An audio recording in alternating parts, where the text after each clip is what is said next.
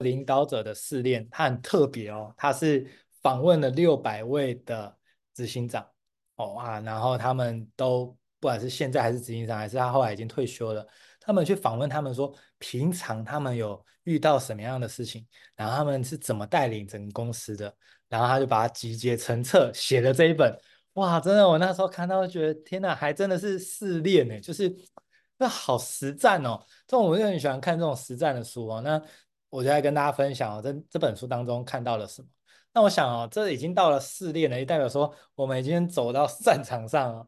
那人家说商商场如战场哦，其实我想我也有点同意啦，因为确实蛮多的挑战。但是我更加觉得是这样，就是只要我们人活着，确实都会遇到一些挑战，而这些挑战怎么样解决，其实都不是能力的问题，很多时候都是思维的问题。你看哦，就我们这前面讲到关于是 YouTube 也好啊，或是 IG 啊，他们原本做什么，然后后来转型。哎，听起来好像云淡风轻，不就是转型吗？可是各位，你有 想过吗？如果今天是我们去创立，然后就搞不起来，然后一直砸钱的情况下，我们能够这么一派轻松说，哦，这个没有人用啊，好啊，那就给大家就是上上上那个就是影片啊，然后传传影片啊，哦，打卡没人要累积点数啊，啊，没关系，就给大家就是玩个开心哦，这样，我觉得不容易耶，因为。我们的角度来看，就是可能我们创业就是有资金流、现金流在在烧的问题嘛。那你说要这样子能够看见它未来的可能跟之之后的潜在的可能性，哎，还真的不容易。所以有时候我们遇到同样的挑战，我觉得我都不一定能够过关哦。所以我想这个就是呃，真正在这个人生当中啊，不管你今天到底是不是企业家的 CEO，我都觉得我们也是自己的 CEO。你同意吗？就是。我们如果个人这个名字就是个人公司来讲哦，我这家公司的名字就是梁哲维这个公司，那 CEO 就代表说我是自己的 CEO 啊，因为我自己去决定我要执行什么事情嘛。像我现在决定我执行说书这件事情，那谁决定的？是我是自己的 CEO，CEO 决定我要做这件事情，对吧？所以事实上你可以看到。在任何的场合哦，不只是大企业，其实光是我们也是 CEO，甚至你有可能是家庭的 CEO，可能你的家庭都是听你的指令哦，也有可能哦。所以我们就来看哦，CEO 整个它有七个很重要的试炼。第一个，把复杂事物简单化。诶，大家看到这有没有觉得哇，这不是这个上一个上一本书就有讲到这件事情吗？就是有些人会把事情变得更复杂，哇，那就别闹了哦。对 CEO 来讲更是啊，就是。要把它简单化才有机会嘛，所以我这边呢，是我自己下了一个定论，叫做抓住关键的一号球瓶。各位有打过保龄球吗？应该有吧。如果打保龄球，不管你厉不厉害哦，如果我们用说的，我们用观念来讲，你要让它全倒的话，你要打中哪一号球瓶，相对机会高很多。各位，保龄球你要全倒哦，是不是打中第一个球瓶？基本上后面要倒的几率是高的，好，各位，我们在斜杠也好，在创业也好，或是在做 CEO 的过程也好，其实我们都要学会抓住关键一号球瓶。那个一号球瓶就是说，抓住什么事情，他只要做到了，后面其他事情会跟着做到。比如说对我来讲，我就设定什么，我就设定今年要讲一百本，呃，要录一百集的 Podcast。我就设定这个，那我就设定说，那我每周每周三要定下一个时间，我固定要来讲。好，当我定下来的时候呢，其他我就不管了。什么叫不管呢？我就没有去设定说我要看几本书啊，然后我要什么时间看啊，等等，我没有管这个。你说这样行吗？不是说不是说养成习惯就要去把那个时间定下来等等，我知道，但是我做不到。我刻意定一个时间，对我来讲其实很挑战，因为我每天的行程都不一样。所以的话，我就不管这个了，我就定我的一号球评，就是反正我每周三就是要就是说书，最差就是讲一本，最多呢现在目前是四本啊。所以我就是每周三就要说，我不管我平常要不要看，我就是每周三要说。所以当我设定了这一号球评，事情就单纯了，我也不用刻意规划什么什么时间来看书啊，要看几本书啊，然后做记录啊什么的，我不用了。为什么？因为我就很确定我会说说书，所以我一定会阅读。我一定要阅读，我就不用刻意规划，这就是我的一号球瓶。那当我今天这样直播，包括 IG 啊，包括 Room，现在大家听得到，我是不是也会放到 YouTube 跟 Podcast？好，那你可以看到说，你看哦，我这是一鱼多吃嘛，反正既然我都要录了，我不如就是让大家可以免费来参加这样直播啊，也好玩啊。那大家的留言我也可以念出来，对吧？然后呢，也不会说哎自己录好无聊哦，自己在那边念来念去，也不知道自己在念什么，有时候讲到自己都想睡觉了。那 有人跟我互动，我就觉得好玩很多。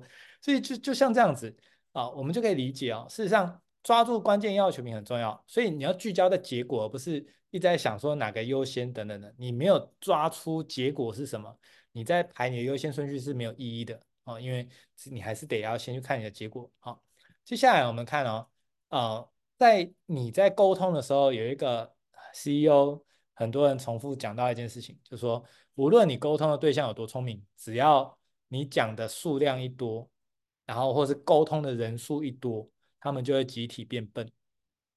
你不觉得这很有趣吗？好，所以呢，如果我们在沟通的事情，尽可能啊，不要一一次沟通很多的这个呃讯息啊，甚至有时候就是啊、如果人数一多，他们不知道为什么就会集体变笨，这个是他们观察到的现象。所以呃，我想我们在把事情简单化，我们就有一些有迹可循。好，那虽然呃，其实书中他也没有明确叫我们要怎么做，他只是很直接的讲这些六百位的 CEO 他们是怎么做事业的。然后他们的经验是什么？好，那在他说，永远不要制造真空状态给员工，因为他们会本能的思考错误念头。哦，这边超经典的，我跟大家讲，这边哦，第一个，他们就是有一间公司啊，他们就是贩卖机，想说要换一个新的机台，所以呢，他就旧的机台啊，然后就是就没有补货就对了，所以他就会越买越少，越买越少，然后就员工在传，哎。贩卖机的那个零食变少了，应该是要裁员了。然后就大家开始在那边传哦，啊，这对啊，贩卖机为什么没有补？没有补，是不是员工接下来不会那么多？哦，是不是怎样怎样？然后大家都一直在传，一直在传。然后还传到那个 CEO 那边，他就真的觉得很傻眼，他就觉得说 就是就是贩卖机要换要换一个新的机台，但是旧的机台就不用补货了嘛，就是就用完就就就就就淘汰，就换新的嘛。他们没有跟大家去布达要换新的贩卖机，结果传到后面，大家都在那边讲说要裁员这样子。我想那 CEO 也是很无奈啊，就我连这个贩卖机也可以被人家这样捕风捉影，然后解释成这样。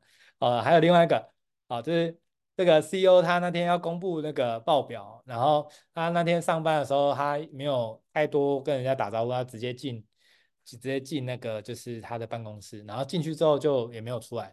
然后这时候呢，哇，大家又在传了，哎呦，CEO 今天连跟我们打招呼都没有，而且一进去之后就没有再出来了，一定财报很惨，一定财报很惨，而且可能也要裁员了。哎，又来呵呵，不同家公司哦，他们就整天就是在那边那个，然后后来又传到 CEO 那边，CEO 说他傻眼，CEO 说我们今年财报是正成长，哎，然后是好消息，他只是因为他那个报告还没做完，他要赶快。进去赶工，把那个报告就是 PowerPoint 把它做完，这样，所以他才就是在想着怎么报告，所以他就就忽略了跟人家打招呼，然后然后也没有出来跟人家聊天，反正就是他就自己关在里面这样。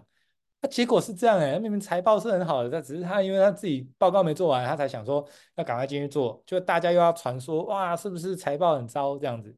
所以他这边讲的是说哦，不要制造真空状态，意思是说我们尽可能就是有任何的风吹草动，我们都要跟大家布达。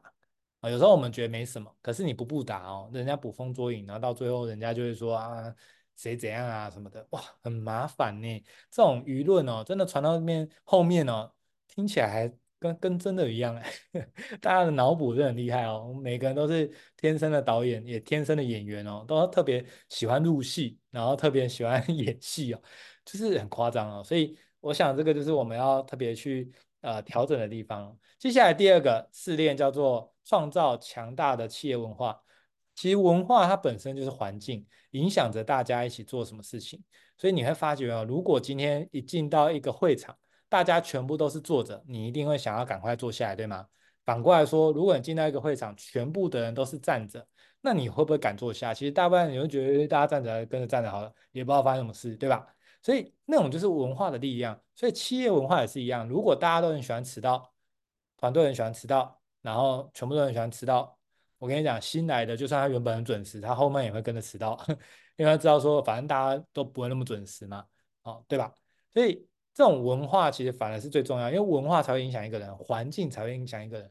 我们今天靠一己之力说我们要去改变另外一个人，其实不容易，通常都是环境改变一个人。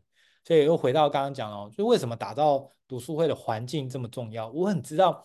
我要去帮助别人培养阅读，我不可能靠一己之力，一己之力是有限的，但是靠环境就有机会，而且各地都有。你看各地都有情况下，我甚至不没有出席哦，我不在现场的情况下，都可以让大家越来越好，是因为环境的关系，而且大家喜欢这环境，大家就会干嘛？一起守护环境。所以我想，这个就是这样的过程去运作，团队也是这样运作，环境也是这样运作。那我们在建立这个企业文化的时候，我们要想怎么样赋予他人力量。我讲这件事情也很重要。很多时候，我们对自己其实是没有自信的，所以我们不敢说出自己的想法。但如果我们能够赋能，然后能够鼓励别人，或许他们讲出很多的 idea，甚至是我们从来没想过，但是非常棒的。所以，如果我们能够包容多元的意见的话，其实一个团队就能够走得更远。而且多越多元化呢，其实我们就可以越来越强。因为我们过往可能用单一的这个视角去看一件事情，我们可能就会忽略非常非常多的事情哦。但是呢，各位。如果我们不要用单一视角，而是我们大家用不同的角度去看，然后去集结起来，你会发觉多元的意见哦，真的让我们的思维广度整个提升，整个拉开。所以我想我们可以这样去理解这个第二个试炼哦。那第三个试炼叫做组建高绩效的团队哦。那我想这个绩效这件事情当然也是非常重要，对吗？那找出能够产生绩效且合作的关键怎么做呢？主要第一个叫做主动询问意见。很多时候，CEO 他们自己的自白啊，就是讲到说，其实 CEO，毕竟 CEO 做到这件事情非常不容易，对吧？一个公司要爬到 CEO，我想这个真的是蛮厉害的一个殊荣哦。但是很多时候，他们就会遇到一个挑战，说他比较会觉得要自己想办法，要解决方法。但是他可能不懂得去主动询问别人意见，但有时候很多问题可能问着问着你就会有些感觉，或是问着问着你就找到解决方案了。所以主动询问意见这件事情非常重要。第二个，主动侦查人才，一个好人才在团队跟团体当中，如果你有办法去识别出来之后，你就可以给他相对应的资源，让他可以快速发展，甚至让他可以去带领另外一个团队。我觉得这个是要刻意去做的。很多时候我们就会觉得很像放养，很像圈养，就是说。呃，不能说全养放养啊，就是说没关系，就是反正我的制造环境出来，就看着大家，就是谁谁有有好的结果就有这样子。但其实我们是要主动去侦侦查人才，可以的人，我们反而要提早去能够给他舞台，提早让他有历练的机会，这样他才可以帮助更多人，甚至可以长得更更更多，对吗？可以吸引更多人来。好，第三个，主动指导。这件事情呢，也是很多 CEO 有可能不愿意做的，因为觉得好麻烦哦。那我要管的企业这么大了，还要去做这件事情。但是其实主动指导这件事情也蛮关键，因为有时候大家是不敢问 CEO 问题的。但如果我们看到有些人他是需要被帮忙，或是需要被指导的时候，我们主动指导他的话，诶，其实他成长会很快。所以有时候我们不需要跟人家赌气啊，就觉得说没关系啊，他不问我啊，我就让他自己玩啊，让他自己玩，看他能够玩出什么样子哦。其实。不需要这样子的，而反而是说，哎，我们看见我们的主人跟他说，我看见你很做的很棒的地方，以及有些地方我们可以看看怎么样调整，类似像这样，他就会成长更快。而最后一个最关键叫做培养接班人。各位，如果你能够培养出接班人，就代表什么？这这个系统这个环境才能越做越大。通常我们打工人的思维就是什么？哦，不能被取代啊！我被取代的话，我死定了。我被取代的话，我就没没工作了。哦，这是打工人的思维。但事实上，如果你今天是以企业思维，或是以团队思维，或是以这个系统思维的话，其实反而是你要打造一个环境，是有你没你都可以发展的好，有你没你都可以让它继续往前。所以我很庆幸也很感恩的是，这个四地的这个那个读书会哦，我都已经没有参加了哦，但是仍然持续的蓬勃发展哦。那我特别的感恩，是因为。这就是我要的。我希望可以让大家有一个充足的环境跟空间，彼此信任、彼此扶持，而不是每一个都一定要我这个呃亲力亲为才能够壮大。那就代表我事情没有做对。其实有一个人他也做得非常好，就是中国的樊登哦。樊登他其实是非常的厉害啊、哦，他那个光营收可能是来到六亿的这个人民币。那他整个要管理的人其实是更多，他要配合的人其实是更多的，可是他却能够持续的壮大，持续的复制。就是他有他厉害的地方，所以怎么样能够培养接班人这件事情，我想我们在这个第五个试炼当中要特别去想的。如果我们能够培养越多的 leader，越多的接班人的话，我们就可以一起做大哦。所以这个是在第五个呃第三个部分，我觉得特别有感觉的哦。接下来第四个叫做成功引导企业转型。你可以看到说，就像刚刚讲的哦，很多的企业它其实到后面它还是要赶快转弯，也甚至转型，对吗？如果能够坦诚的，就是面对这个转型的危机哦，甚至向团队吐实，各位那些愿意留下的人，就便是愿意接受挑战的。那其实我觉得这样很好，因为就也不用装嘛，反正我们就诚实的讲，我们现在遇到什么挑战，我们需要大家帮忙，愿意留下来，那个向心力就很强。那不愿意的那也没关系，我们就祝福。但是至少我们就可以知道谁他的心是跟你站在一起，一起来面对这个问题。那可能有些人他们没有这个心。那如果一个没有这个心想要面对的问题，而你却委以重任给他的话，他都已经在找别家公司的工作了，你还叫他担起这个改革的责任，哇，那你找错人的话，真的也是风险很大，对吗？哦，所以这是第四个的部分。第五个叫做真正倾听他人说话。很多时候我们需要去打破同温层，因为我们如果能够请教的人都是可能身边的人哦，大概有时候他们真的很善良，有时候也是因为我们很同频，所以他很难看见我们有什么样的地方可以更好。所以如果可以突破舒适圈，突破这个同温层，我们可以听见不同的声音的话，或许对我们成长就会更加的快速。呃，第六个叫做带领组织度过危机，任何的工作、任何的公司或是组织都一定会遇到危机。哦，不管你今天是经营多久，都一定会的。那我们遇到危机的时候怎么办呢？我们必须要认清事实，这是第一个。接下来我们就要迅速的反应，因为拖得越久，其实有时候越麻烦。而接下来还要广泛的沟通。我想沟通这件事情都在所有的企业里面非常的重视，我也非常的同意哦。所以要怎么解决这样的问题呢？我们可以学习保持冷静，展现自信。好，也就是我们可以客观的去了解，但不用跟着大家一起很慌张。你可以试想，如果一个领导者慌张、慌张的要命哦，那大概这个成员真的是吓坏了，因 为连连连领导者都已经这么这么可怕，这这是吓人吓吓成这样子啊，那大概不行了。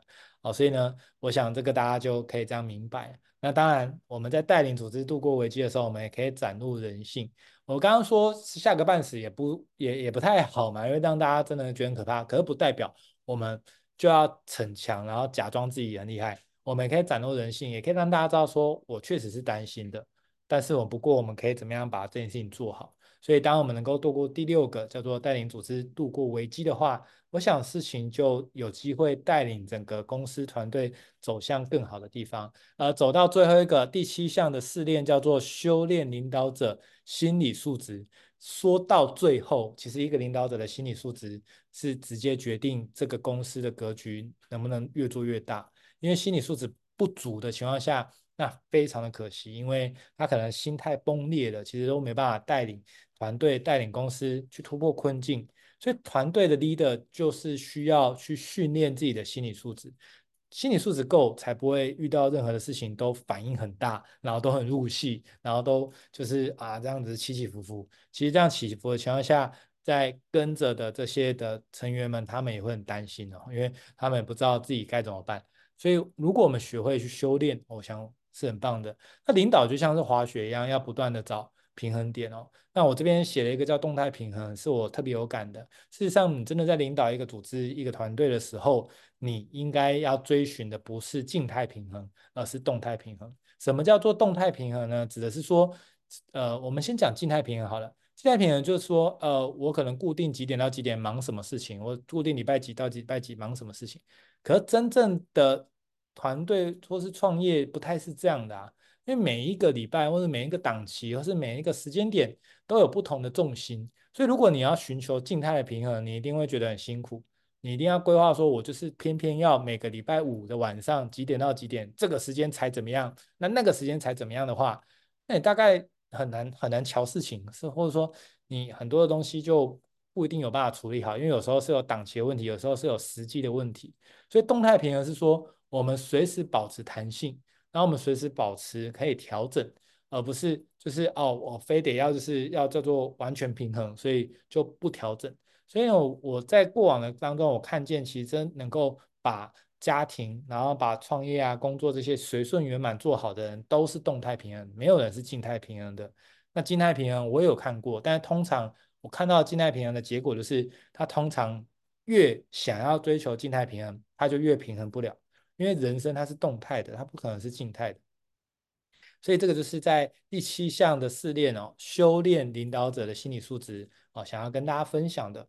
我想看这本书哦，就是有一种感觉，就是这六百位的执行长哦，真的经历了非常多很有智慧的事情哦，然后也分享了非常多呃，我觉得很有趣的事哦。那我蛮开心有他们哦，因为他们这六百位，他们就是前辈嘛哦，那他们能够讲出这些东西，其实让我们心有戚戚焉。让我们更加知道我们在带领团队的时候，我们要怎么样稍微注意哦。那书中当然有讲哦，其实能够成为一个自信又谦逊的执行长，其实是让人家最欣赏、最喜欢，也是最放心的。所以我想，如果我们能够这样去啊、练习这七个试炼都能够过关的话，我想恭喜各位，你就成为一个非常棒的 CEO。那当然，你也要懂得为自己充电。就像今天大家来听说书，我相信也是的，哦，就是能够帮自己好好充电，然后让自己的能量能够持续在高档的满位。所以各位，明天大家可能有要上班的话，那希望今天的这些的分享哦，都对大家来讲就像充电一样，能够充饱饱的，然后去面对明天所有的呃挑战。那这些挑战搞定了，其实都是你的经历，对吗？那我觉得都是非常好的事情，所以成功的领导者的关键哦，这是我真的这几年来我一一直很有感觉哦，就是说怎么样能够让团队里面的成员都比原本更进步，比原本更好。我觉得这是一个成为 leader 他是不是有把事情做好的关键。所以这也是我一直都在勉励自己的，我有没有真的能够对他人产生价值？我有没有让别人变得更好？我自己变得好不好不是最大的重要，最大的重要是我有没有帮到别人变得更好。当我这样想的时候，你知道吗？神奇的事情就是，通常我自己也会变得更好。所以这就是呃，人家曾经佛祖说的哦，就是本欲度众生，反被众生度。就是本来想帮别人啊，他本来传道就想帮别人，没想到传着传着讲着讲着自己就成就佛道了。哦，这也是他没有想到的事情哦。所以我想成为讲师也是有这样子的一个。感受，我有一丝丝的能够明白他这个当时为什么会说出这段话。啊，那当然也很开心今天跟大家分享哦这些的书籍，我真的特别感动，因为尤其在今年的结尾能够啊、真的是加紧脚步哦，跟大家分享很多本书哦。好，那。呃，我我觉得这些书籍真的都对每一个人有巨大的影响。那当然，有时候我们不一定有那么多时间阅读，所以这也是为什么我选择说书给大家听。那大家可以用在生活、用在工作、用在创业，都可以好好的运用。那愿世界因有我们变得更好，我觉得这是很美的一个嗯一个愿景。我也很期待越来越多人可以啊、呃、受到这样的愿的感召。我们都是在想，可以怎么样帮到更多的人，怎么样利他共赢。这个利他的过程中，不是相怨的利他，不是不开心的利他，不是自己很糟糕了，然后还要一直帮别人，不是的，而是我们怎么样利他的过程，然后又一起打到打造共赢，一起更好。那当我们都可以一起更好的话，我们何必要竞争，何必要战争，就不用啦。而且我们每个人的力量就可以帮到彼此，那是不是很棒？好，那在呃这个月有办个人品牌的实作工作坊，有以上这四场。欢迎大家可以参加，也可以扫右下角的 QR code。那希望能够在这个实体跟大家见面，也希望能够呃教会大家怎么样能够建立个人的品牌。我们大家可以合作在一起，也让哲维有机会可以帮各位去做推广。那我想这个是能够一个利他共赢的一个最好的见证。那以上就是我们今天的这个分享，领导者的试炼啊，希望大家会喜欢。那就祝福大家有个愉快的夜晚，大家晚安，大家拜拜。